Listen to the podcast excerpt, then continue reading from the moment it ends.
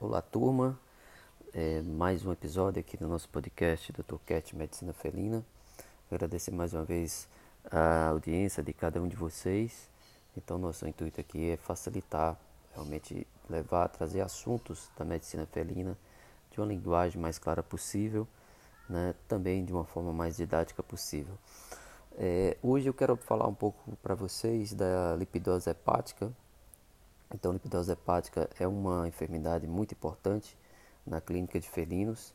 Ela é considerada a primeira doença, ou a doença mais comum né, do, do fígado no gato. Né? Às vezes compete bastante com a colangite em relação à casuística, mas sem dúvida é uma doença muito presente e que demanda muitos cuidados do clínico, tanto para o diagnóstico, mas principalmente para o tratamento.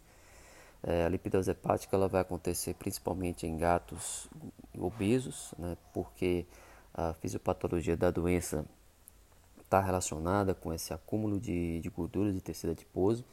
E aí, quando o paciente entra em anorexia, ou seja, quando esse paciente para de comer, estima-se que de, a partir de 48, 72 horas começa uma grande mobilização desse tecido adiposo, né, é, na tentativa de utilizar a gordura que está ali, é, digamos, guardada nesse paciente a utilização dessa gordura para produzir energia, né? já que esse, esse gato, por algum motivo qualquer, para de comer, ele vai ter que gerar energia de outra forma, de outra fonte, que não alimentação.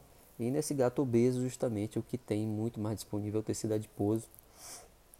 Diferente, por exemplo, num gato de um gato de muita é, massa magra, né? um gato que tem mais tecido muscular, ele vai queimar principalmente o músculo, mas no gato obeso não. Então ele vai mobilizar muito triglicerídeos, que aí isso vai tudo ser metabolizado nos hepatócitos.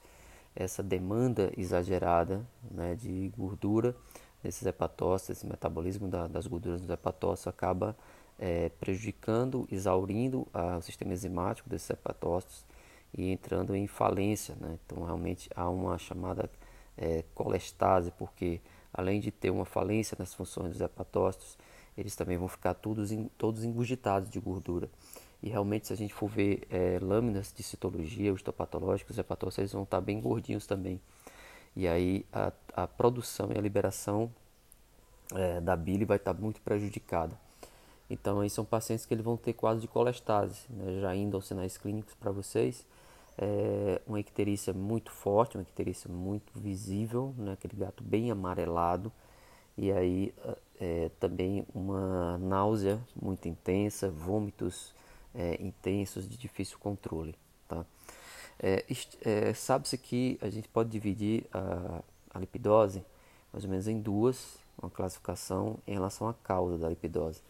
Geralmente a lipidose está associada a alguma outra doença que causou essa anorexia primária, né, essa diminuição do apetite e alimentação desse paciente, é a chamada lipidose secundária, ela é bem comum, está acompanhada, por exemplo, de outros problemas hepáticos, colangite, doença intestinal inflamatória, a própria pancreatite, tá? É, mas qualquer afecção que cause uma diminuição do apetite ou a perda de, de apetite total desse paciente obeso pode causar a lipidose. Então, até um evento estressante, doença do trato urinário inferior, ansiedade por separação, qualquer coisa que esse paciente que cause essa falta de apetite, essa parada na alimentação do paciente obeso, é muito arriscado ter a lipidose.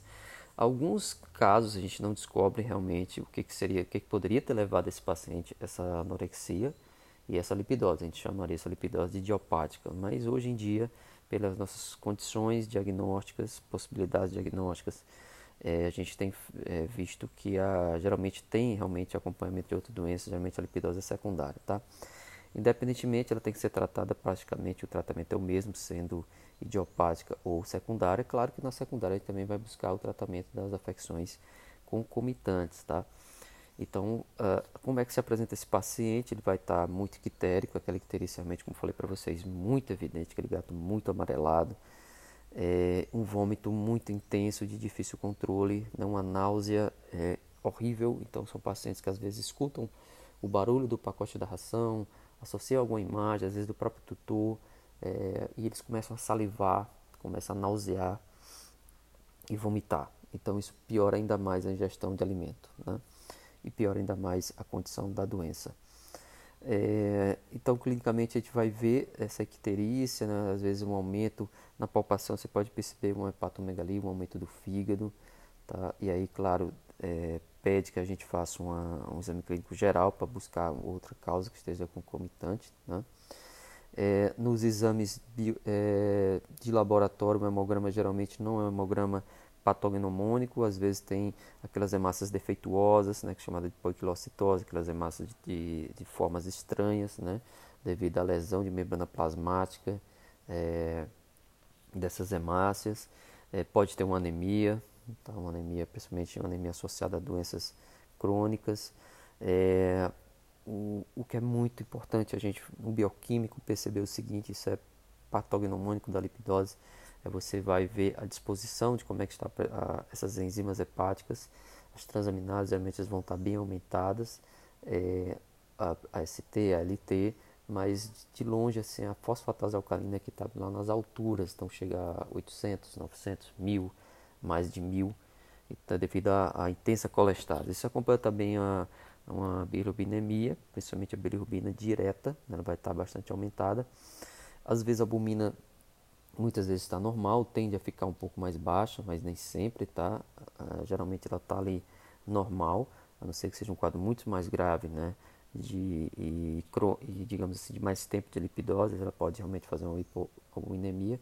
O que chama atenção é que apesar dessas enzimas hepáticas estar aumentadas, estar aumentadas, todas elas praticamente, mas a GGT ela permanece normal ou levemente aumentada. Então a GGT ela não acompanha o aumento das outras enzimas.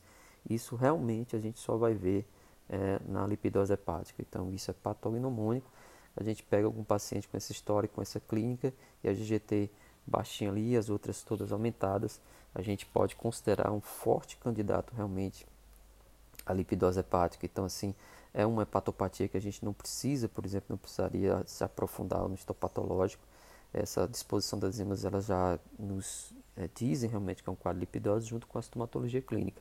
O que a gente pode realmente acrescentar nesse diagnóstico seria a citologia, a citologia que é mais simples, não precisa de uma anestesia geral, né? Então você vai fazer uma punção ali, coloca na lâmina e aí o patologista vai verificar aqueles hepatócitos gordinhos cheios de inclusão lipídica e aí você junta esse quebra-cabeça e realmente dá para fechar o diagnóstico, não precisa de histopatológico, até porque esses pacientes estão muito instáveis para se fazer uma anestesia, tá? Realmente para fazer uma laparotomia e biópsia.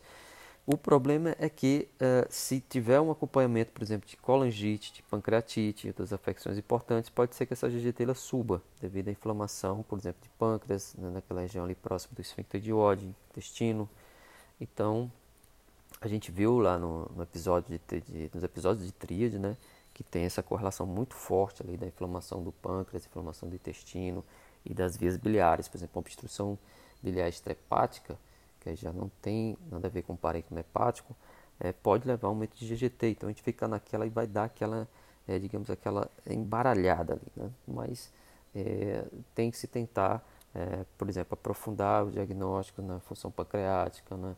É, ajuda de ultrassom, tá? É, e fazer a citologia, que aí realmente ajuda muito a citologia hepática para saber se esse, líquido, se esse fígado está com lipidose. O ultrassom também é bem interessante sempre o ultrassom vai mostrar uma imagem perecóica né, do fígado em comparação ali com, a, com aquela a, com o ligamento fosforme, aquela gordura ali perihepática, né? Então na comparação ele ficaria hiperecóico. Então isso vai realmente fazendo com que a gente feche o diagnóstico. Urinálise pode ser feita, né? Já vai ter lipidúria. É, enfim, a citologia também ajuda bastante. Sempre fazer citologia, qualquer procedimento mais um pouco mais invasivo nesse paciente, a gente tem que entrar antes com vitamina K1, né, que é a vitamina, a gente fala injetável, pelo menos uns, começando 48 horas, né, 24 horas antes a gente faz injetável para realmente é, proteger esse paciente de algum tipo de, de hemorragia ou eventos que de, de, deficiência de coagulação que esse paciente que tem hepatopatia pode ter. Afinal de contas, os fatores de coagulação são produzidos pelo fígado. Né? E basicamente, fechando o diagnóstico, pessoal, a gente tem que correr primeiro.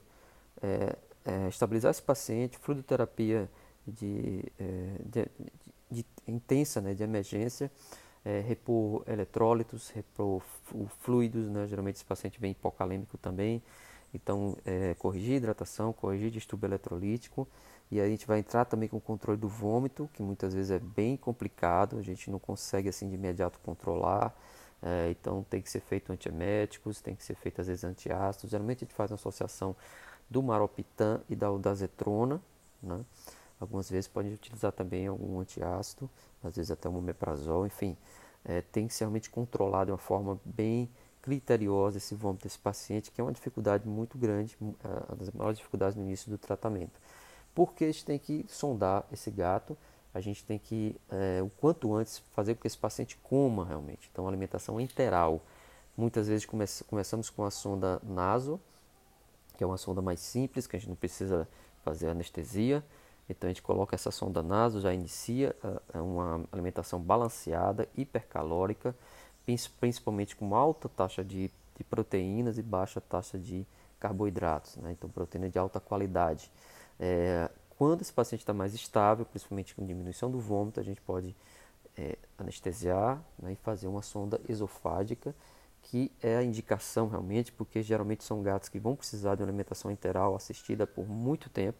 A lipidose, a gente tem que ter essa noção, até para conversar com o tutor, é um tratamento longo, pelo menos de 20 a 30 dias, pelo menos. Geralmente, pacientes que ficam 30 dias em tratamento, 40 dias com essa sonda. Então, é viável que a gente prepare o paciente para fazer a sondagem esofágica, tá? porque essa sonda ela não vai incomodar. Então, a gente vai fazer o manejo da sonda, fazer a alimentação enteral, que é fundamental. Sem alimentação enteral, a gente não consegue tratar o paciente com lipidose. O quanto antes tem que ser colocada uma sonda alimentar nesse paciente. Né? E a gente associa terapia antiemética, terapia também anti náusea. Alguns gatos podem ter dor também, principalmente aquela dor visceral, é maropitan é, é uma boa pedida é, e pode se associar a algum tipo também de opioide, entendeu? É, para a gente também fazer uma, uma analgesia é, mais criteriosa, certo? É, também se pode fazer, um, geralmente se faz uma suplementação com os aminoácidos essenciais do gato, aí seria tiamina, taurina, ginina, certo? E é, pode também fazer uma suplementação com vitamina E, zinco, que são antioxidantes, né? Pode fazer também protetor hepático? Bem, é o ideal que se faça, mas nem sempre a gente consegue de inicial, porque esse paciente está vomitando bastante, então a gente tem que escolher o que é, que é mais importante. Geralmente eu vou entrar, por exemplo, com SAMI, adenosine quando ele já está mais estável, quando a gente consegue fazer a medicação oral. Né? Eh, é interessante também entrar com acetilcisteína, que é um fármaco também antioxidante, protetor é, do hepatócito e que tem a possibilidade de a gente utilizar via subcutânea ou via intravenosa. Então a gente já iniciaria ele no início do tratamento que não precisa passar pelo trato gastrointestinal. Tá? Então, sempre lembrando que esse gato ele precisa de alimentação é, interal, né? então, ele precisa comer o quanto antes para a gente conseguir recuperar. Ok? Então essa foi lipidose, muito obrigado, até a próxima pessoal.